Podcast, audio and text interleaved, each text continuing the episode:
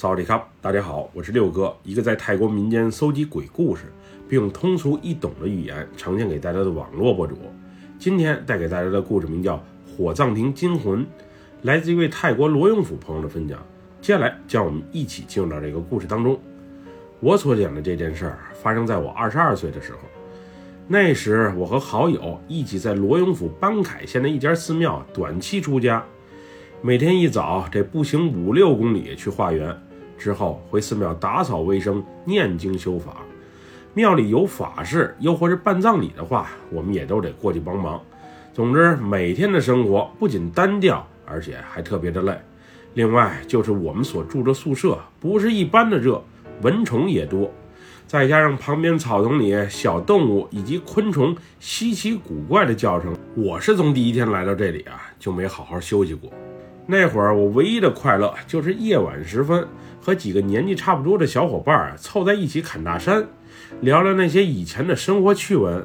有时他们还会讲一些鬼故事来吓唬我们这些从小在城市里长大的孩子。不过，对于他们所讲的灵异经历，我大多啊都是嗤之以鼻的。毕竟我长这么大了，鬼是没见过，灵异事件也没经历过。我曾经都怀疑这世界上啊，是不是真的有鬼这个东西存在？话虽然这么说，不过与我一起来的好友小易，他倒是挺信这些神鬼之事的。我俩刚来的时候，还被那些在寺庙里已经待了有些年头的师哥们给捉弄过。反正我是天不怕地不怕，不过有几次小易他确实被吓出了眼泪。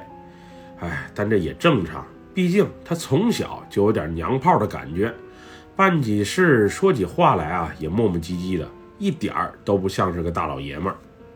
那会儿我们最大的快乐就是捉弄那些新来庙里修行的小孩子们，编造一些庙里闹鬼的传言，让他们心里产生恐惧，又或是夜深人静的时候装神弄鬼来吓唬他们。总之，当他们吓破胆的那一刻，我们感到特别的开心。并乐此不疲，毕竟我们刚来庙里的时候啊，就没少被人捉弄和吓唬。当我们修行两个多月的时候，有个叫小安的孩子来到寺庙里，并分在了和我们一起化缘的小组。这个孩子虎头虎脑的，平时办事啊就挺愣，说起话来更是特别的冲。不过他人倒是挺好的，早上化缘的时候还帮我们这些哥哥多拿些东西。对于他，我还算是比较喜欢的，但平时也没少捉弄他。没记错的话，那是一个周五的晚上，因为当天有人在庙里啊办葬礼，所以忙活一通之后，直到晚上九点多钟，我们才回到庙里的宿舍。那天我和小易刚躺下，就见到小安咋咋呼呼的回来了。呃，哥哥，我刚才好像是见鬼了，真是吓死我了。当时我和小易啊，还以为是谁在捉弄小安，先是会心的相视一笑，然后说道：“咋了？见鬼了？在哪儿？那鬼啥样呢？”刚才师傅让我去把火葬亭里的电灯给关上，不过奇怪的是，当我去按开关的时候啊，那开关却按不下去，好像是有一种无形的力量在阻止着我。另外，伴随着这诡异的事情。还有一股浓烈的尸臭味弥漫在空气中。我确认今天火葬亭啊，在葬礼后已经打扫好卫生啊，并且咱们庙里啊也没存放任何的尸体。不过那股呛皮的味道是从哪里来的，还真是让人困惑。灯关不上？不会吧？刚才我开灯的时候还好好的呢，你不会是按错了吧？那里除了电灯的开关。就是火化舱的红绿两侧按钮，我再傻也不会摁错了呀。那还真是奇了怪了。走，我陪你过去再瞅一眼，看看到底是咋回事。谢了哥，您陪我过去一趟，不然一会儿师傅啊又该埋怨我为什么不听他的吩咐关灯了。不过我俩刚出门没多久，正往火葬亭方向走的时候，只见啪的一下，那灯竟然自己灭了。当时我还感到疑惑，没看见有人过去关灯啊，这灯怎么自己灭了呢？既然灯已经关了，我俩也就没有过去的必要了。毕竟通往火葬亭的路啊不是太好走，还阴森森的。我虽然嘴上说不怕鬼，不过内心深处多少还是有些恐惧的。毕竟我们寺庙里闹鬼的传闻那是远近皆知，也不知道是谁瞎传的。第二天早上，我化完缘回来，还特意和小安啊去那里瞅了一眼。开关是一点问题都没有的，至于那些腐烂的臭味，我也没闻到啊。估计是小安内心啊过于恐慌而产生幻觉了吧。那天天降绵绵细雨，气温还有点低。我们晚上诵完经之后就回宿舍休息了。没想到我刚躺下没多久，就被一阵急促的敲门声给敲醒了。小安，你睡觉前怎么也不检查一下？火葬亭的灯还开着呢，也不知道关一下。师傅，不可能啊！我刚才临回屋前还特意瞅了一眼，那灯啊，绝对是关上的。我确认。你过来瞅瞅，那灯是开着还是关着的？此时我也凑过去瞅了一眼，火葬亭的照明灯确实是开着的。我进屋前也往那个方向看了一眼，刚才灯肯定是关着的。这是谁给打开的呀？真是手太欠了。这时，只见小安不情愿地穿上拖鞋，披了件衣服，往火葬亭的方向小跑着。也许是路太滑的缘故，跑到半道的时候还不慎摔了一跤。总之是挺搞笑的。他回来之后就骂骂咧咧的，一副满不高兴的样子。靠，这灯谁开的？手实在是太欠了。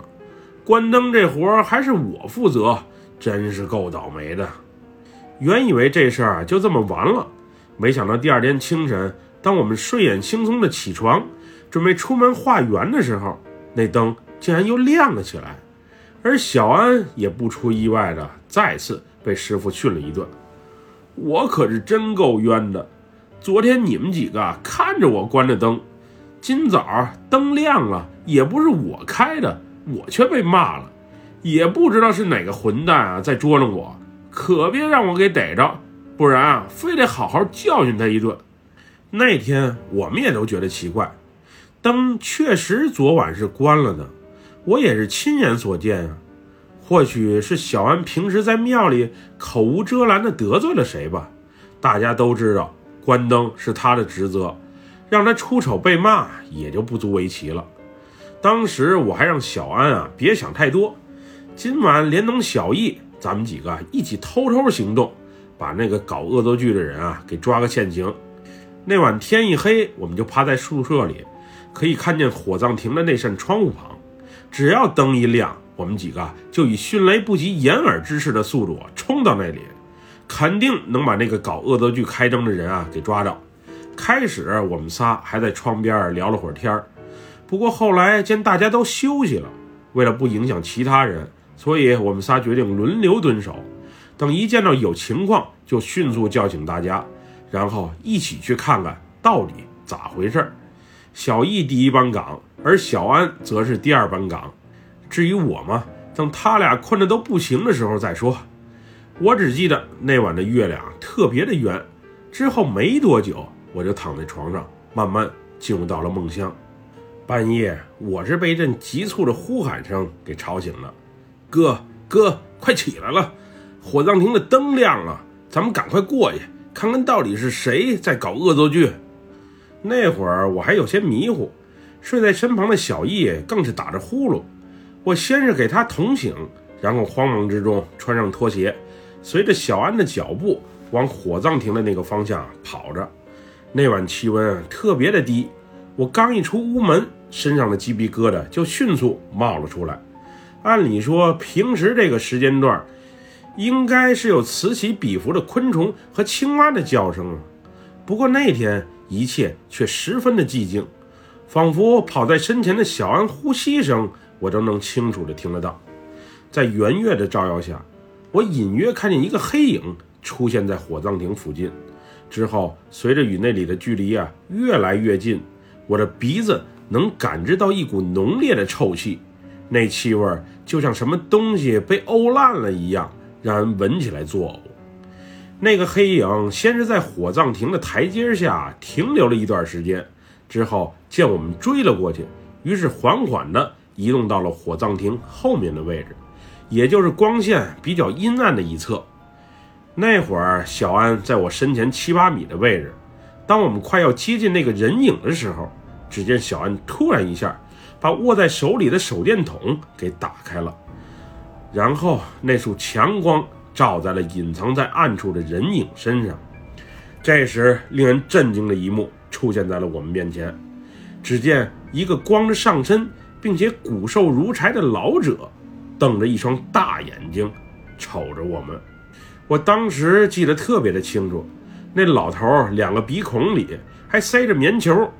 老头看见我们，惊恐的表情也迅速浮现在了脸上。之后让我终身难忘的一个画面啊显现了，只见老头的额头突然瘪了进去，然后从眼眶、耳朵以及嘴里啊都往外渗着血，并且那原本没有脂肪的身躯也慢慢变成了黑褐色，最终变成了犹如木乃伊一般的怪物。那会儿在我身后的小易惊声尖叫了一声，就昏了过去。而在我身前的小安却像着了魔一般，慢慢的走向了那个老者，任凭我在后面呼喊着他的名字“小安，小安”，他也全然不在乎。后来只见小安一下跪在了地下，并任由那个老者抚摸着他的额头。等到过了一会儿，小安缓缓起身并转过身来的时候，我突然惊奇地发现，小安的眼睛。竟然是绿色的，而且额头上、脸上还浮现出莫名的图案和文字。当时我想，这下可糟了，小安估计是被鬼给上了身。那会儿我是想扭头就往回跑，去寻求师哥和师傅们的帮助。不过无论怎样，我都难以挪动自己的双脚。随后我感到脑袋一阵眩晕，一股凉风从我面前袭来。我就这样突然失去了知觉。等我再醒来的时候，已经是第二天的下午时分了。我算是醒得早的，而小安和小易还在我身旁躺着。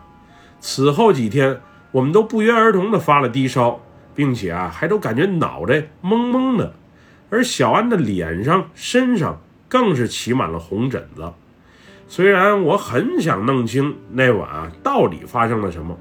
不过，无论是师傅还是师哥，对那晚所发生的事儿啊，都是特别的忌讳。后来，火葬亭后面的那块地就被围了起来，好像是挖了一个深坑。不过，为什么要挖坑，那我就不知道了。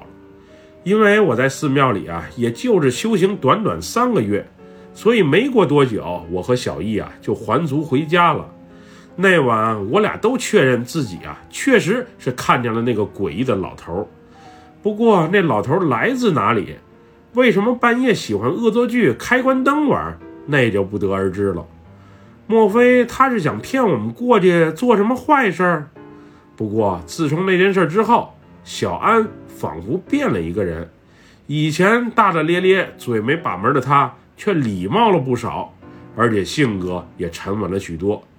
不知道是不是经历了这恐怖的一幕，想通了，看透了什么？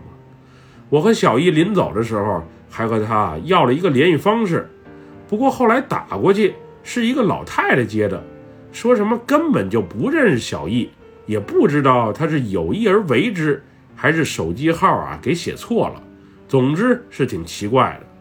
不过这世上我们闹不明白、想不清楚的事儿啊，实在是太多了。总之夜晚的时候，尤其是月圆之夜，在那些阴森的地方。还是小心为妙吧。这年头，我不害人，但实在架不住人家害我。您说是不是这个理？本期故事就分享到这里。喜欢六哥故事的朋友，别忘了点赞和关注哟。咱们下期节目再见，么么哒，拜拜，萨瓦迪卡。